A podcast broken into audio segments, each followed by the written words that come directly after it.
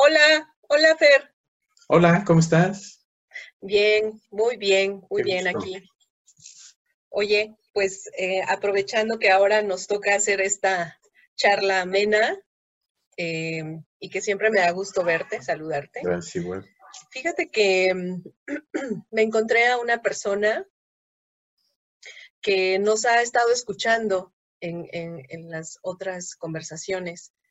Y justo me cuestionaba, me preguntaba, tenía así como ella la duda de cuál era la diferencia entre mm, el acompañamiento psicológico y la terapia, porque nosotros lo comentamos en, la sesión pasada. Y entonces eh, ella decía, si ustedes, o sea, que, que, los conozco, que sé que son psicólogos, que ya tienen una trayectoria en el ámbito profesional, ¿por qué mencionaron este concepto de acompañamiento psicológico?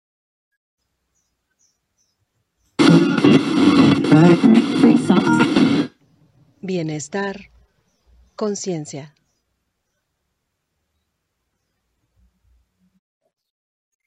Pues qué bueno que tocas el tema, qué interesante que haya gente que nos escucha y le haya surgido esta inquietud. El tema del acompañamiento psicológico, en algunos lugares también le han comparado con la consejería psicológica. Sin embargo, el término como tal de acompañamiento psicológico aplica para diversos medios, entre ellos, por ejemplo, el laboral y el educativo. Y ahí es que tiene más carácter de acompañamiento que de consejería.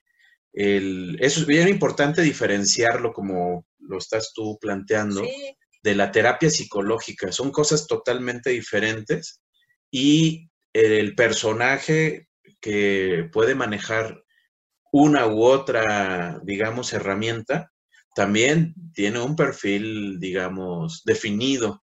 Así que eh, esta pregunta, yo creo que vale la pena como profundizar, por ejemplo, que el acompañamiento psicológico busca contribuir con el individuo a que enfrente las situaciones difíciles que está viviendo, por ejemplo, en el trabajo, en la escuela, con la familia. Esto puede generar una situación similar a la angustia, un trauma ahí por alguna eh, situación no resuelta. No vayamos más lejos, ¿no? Lo que está pasando con esta pandemia, donde eh, no sabemos, al no tener certidumbre de qué va a pasar, no sabemos realmente también qué esperar, ¿no? De, no solamente de nuestros trabajos, de la escuela, del matrimonio en el que quizás eh, alguien forma parte, sino de incluso si va a sobrevivir o va a morir, ¿no? Entonces, el, el acompañamiento psicológico contribuye a que la persona enfrente esta situación difícil, ¿no? Y se busca principalmente que se restablezca la confianza en sí mismo, en, el medio que le rodea, la gente que le rodea. Y pues vaya, digamos que su objetivo final es promover nuevamente el bienestar tanto de él o de ella en general, en el lugar donde se desenvuelve, y que esto, por ejemplo, repercuta también favorablemente en la escuela y en el trabajo. Pero bueno, tú estás con una experiencia muy, muy cercana al, aula, ¿no? Todos los días. Sí. ¿Cómo ves este tema? Pues eh, sí, eso justo comentábamos, que bueno, precisamente también en estos tiempos complicados era bueno y que yo también le agradecía la pregunta como de hacer la diferencia, en el sentido de que pues ahorita se requiere mucho de esta, este primer paso que, te da el acompañamiento, ¿no? Es como, como la antesala a un trabajo eh, más profundo. Es, es, como la antesala a algo que te haga estar más consciente de lo que estás viviendo y que entonces tú decidas empezar a trabajar de manera más profunda y obviamente ahí es donde ya se llama terapia psicológica. Y efectivamente ahorita en el, en el tema del, de lo que estamos viviendo, y que hemos estado compartiendo, eh, a mí me, toca más la parte en el contexto educativo. Y bueno, pues sí, hay mucha preocupación y, y hay como mucha necesidad de saber cómo vamos a abordar esto, cómo, qué va a pasar, a qué horas a qué horas es la nueva normalidad, que ni vemos nada de nuevo, ni vemos nada de normal. Entonces, eh, ¿qué haces ahí, no? Entonces, esa, es la posibilidad, que el acompañamiento psicológico, mira, en las, en las escuelas, la, realidad o, a lo que nos vamos a tener que enfrentar cuando, cuando se diga que regresemos a las, a las aulas o a las, a las instituciones educativas es eso, cómo cómo vamos a regresar, quiénes sí regresan, quiénes no. Eh, alguien puede decir, ya se van a iniciar las clases, pero los papás irán a estar tranquilos de que sus hijos vayan. Es decir, se destapa toda, toda una serie de angustias y de síntomas de ansiedad que yo creo que eso va a ser importante, que de miedos, ¿no? Es importante que las personas aprendan a reconocer y justo, justo el acompañamiento psicológico nos va a ayudar eh, a, reconocer eso, exactamente qué es lo que estoy pasando, cómo lo estoy viviendo, y una vez que te hagas consciente de eso, tomes la decisión, tomes la decisión de seguir un proceso, ya es un proceso terapéutico, o que por lo menos eh, estés mejor, ¿no? Así, así sería como, como esta parte. Eso a mí me toca en el, en el asunto educativo, ¿no? Y, y cómo lo percibes tú en el ámbito laboral, Fer. Pues es muy similar, ¿no? En el sentido de que el individuo se va a enfrentar a una nueva forma de relacionarse con otras personas en el centro de trabajo, ¿no? Digamos, en el mejor de los casos, si es que no perdió el trabajo. Y en este contexto, pues influye también el saber que quiere regresar con bienestar a su casa, ver a su familia, que ésta no se contagiara, por ejemplo, si fuera el caso, pero también como miembro de la familia, el hecho de proveer eh, de un recurso económico, por ejemplo, y tener esa certidumbre de que va a continuar, ¿no? Teniéndolo. Entonces, eh, la norma 035 de la Secretaría del Trabajo y Previsión Social, igual valdría la pena hablarlo en otro, en otro momento. Sí, sí, claro. Eh, busca, por ejemplo, el que en las organizaciones, no nada más en las empresas, en, hospitales, escuelas, cualquier centro que esté alrededor de algunos procesos, ¿no? De eh, no solamente producir dinero, sino, vaya, generar un servicio, por ejemplo, eh, busca precisamente que se genere una especie de cultura de prevención y de manejo de lo que le han llamado riesgos psicosociales. Entre ellos, por ejemplo, está la angustia y que puede, por ejemplo, transformarse en acciones como el suicidio, ¿no? Eh, no es un tema que obligue a un centro de trabajo, por ejemplo, a dar terapias, no, no, no, sino más bien tiene el trasfondo de ayudar a que las personas que forman parte de esa organización se den cuenta, eh, ubiquen, por así decirlo, el origen de esas angustias, de esos temores, de también el mal manejo de cargas de trabajo, etcétera, o sea, que le sobrecarguen, como se dice, la mano y que se den cuenta no solamente de esa situación, ¿no? Ah, está pasando esto, sino de cómo les está afectando directamente, por ejemplo, en su salud, insomnio, eh, desconcentración, ¿no? Llamémosle así, o incluso algo peor, pues eh, la inestabilidad en sus relaciones familiares, ¿no? Por ejemplo. Así que eh, por ética no se toca el tema de que haya una terapia impartida, digámoslo así, por la empresa, pero antes de llegar a ese uso de la terapia, se pide que la organización ayude a esa toma de conciencia. Hay gente que, por ejemplo, sufrió algún accidente en el trabajo o en el trayecto hacia él o hacia su casa, que también sigue siendo digamos, todavía responsabilidad del centro de trabajo. Y es ahí donde primeramente debería de entrar este acompañamiento, ¿no? Gente que ha recibido un impacto psicológico. Pero en aquellos que no, y como ahora vemos con esta situación de la pandemia, pues hay miedos, hay temores, hay angustias, y ahí el tema es precisamente invitarlos a que reflexionen, a que se hagan responsables de lo que a ellos o a ellas les corresponde en torno al manejo de, esta, de estas crisis, ¿no? Y bueno, eh, en torno a la terapia eh, psicológica, vale la pena que abundemos en la siguiente misión, pero eh, sí hay que hacer una diferenciación. El acompañamiento psicológico no es terapia y no es consejería.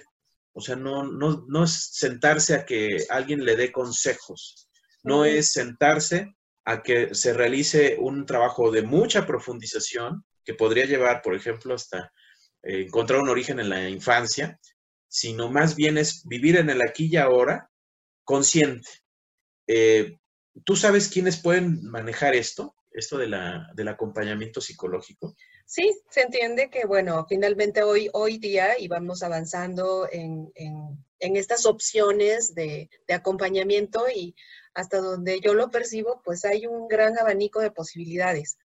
Eh, también creo que siendo muy respetuosos de cada quien en su preparación y en su dedicación por, por ponerse al servicio de los demás, nada más como, como si un poco compartir con, con, quienes nos escuchan y coincido contigo, que sí saber elegir, ¿no? Eh, yo creo que sí es importante, si ya vamos entendiendo la diferencia entre acompañamiento psicológico y una terapia psicológica, entonces tomar una buena opción. Eh, finalmente a cada quien nos hace clic algo, ¿no? Pero sí, o sea, saber que el acompañamiento es eso, acompañarte. Ya si, mm. si tú lo que estás pensando es una situación de profundizar, porque ahorita que decías esto de ser, ser responsables, Fernando, tiene mucho que ver con una actitud adulta. Y mira, creo que el acompañamiento queda muy bien para cuando estamos posicionados como adultos, de manera responsables y conscientes. Pero si de repente nos sentimos vulnerables y nos sentimos que tiene que ver más con un asunto de, de, años atrás y que tiene que ver con sentirme, a lo mejor ahorita estando en mi casa me siento de tres años o me siento de seis, ¿no? O sea, me siento muy chiquita, muy indefensa, valdría la pena eh, verificar a qué corresponde eso, si a un solo a un acompañamiento o a una terapia, porque el acompañamiento en el ámbito educativo y en el ámbito laboral y en el ámbito familiar tiene como propósito el que tú te des cuenta, el que tú analices lo que estás viviendo, lo identifiques y tomes la decisión de cuál, con quién y cómo. Digo, pues nosotros estamos dispuestos al servicio, pero también las personas tienen el libre albedrío de elegir con quién, ¿no? Nada más el tip es como, sí, presten un poquito de atención con quién, con quién van a acudir. Es correcto, porque desgraciadamente eh, de esta crisis, y hablo de lo que ha traído la pandemia, también surgen oportunistas, ¿no? Que quieren sí. hacer negocio y que sin tener una formación, vaya, eh, oficial o seria, eh, ofrecen servicios como este. Eh, es muy diferente al tema de la terapia psicológica. Ahí sí, ahí sí debe de ser un psicólogo, eh, digámoslo así, con cédula y claro. con los estudios pertinentes de acuerdo a la corriente que quiera manejar, eh, gestal, logoterapia, etcétera, cualquiera que ésta sea. Y ahí incluso hay un código ético de psicólogos en este país, en México, que especifica que, por ejemplo, quien vaya a ejercer eh, este tipo de, de práctica, llámese terapia psicológica, debe de contar con este, eh, digamos, reconocimiento oficial. Entonces, hay gente que, desgraciadamente, aprovechándose de esta necesidad de ser acompañado sin tener la formación como tal, eh, toca temas que no corresponden dentro de este proceso de acompañamiento. Como lo dejaste ver, el acompañamiento es darse cuenta pero no es ya eh, profundizar, darle, buscar junto al, eh, al, individuo una solución, simplemente es que se dé cuenta. Puede ser que el acompañamiento lo hagan personas que no necesariamente son psicólogos, puede ser.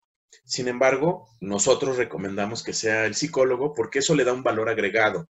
Si el psicólogo detecta que el, la persona que está haciendo uso de este servicio se le despierta esto que tú decías, ¿no? Ah, me estoy dando cuenta que me siento chiquito, no puedo manejar esto. es su obligación como psicólogo canalizarlo.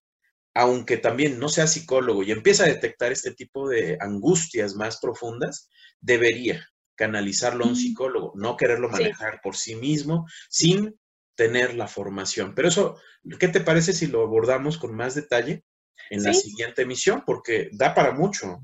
da para mucho y, me parece excelente que sí nos detengamos un poquito más ya ahora a hablar de lo que es la terapia psicológica y como las grandes opciones que existen. Excelente, me, me gusta la idea y, y bueno, pues ya ves que estas, estas oportunidades de que la gente nos pregunte, pues nos da, nos da mucho, mucho pie para poder conversar y pues para compartir con quien nos está escuchando y ojalá que, sea útil esta información que estamos compartiendo.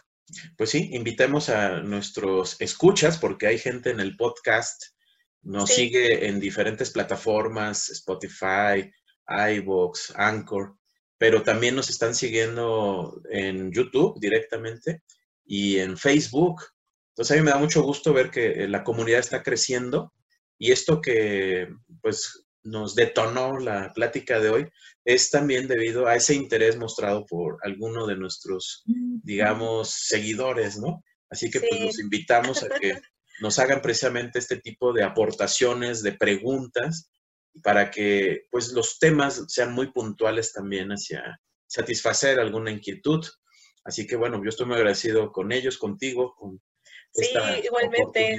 ¿no?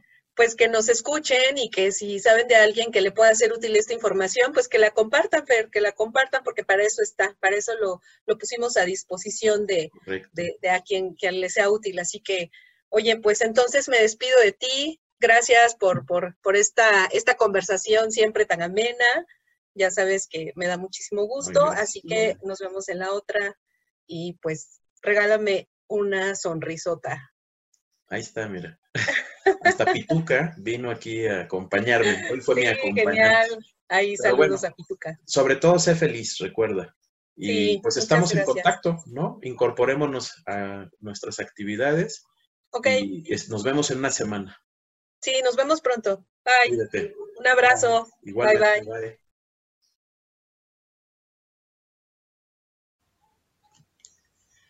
Suscríbete a nuestro canal en YouTube, Audec Consultores, y consulta nuestros podcasts en iBox y Anchor. Pero sobre todo, sé feliz. Bienestar, conciencia.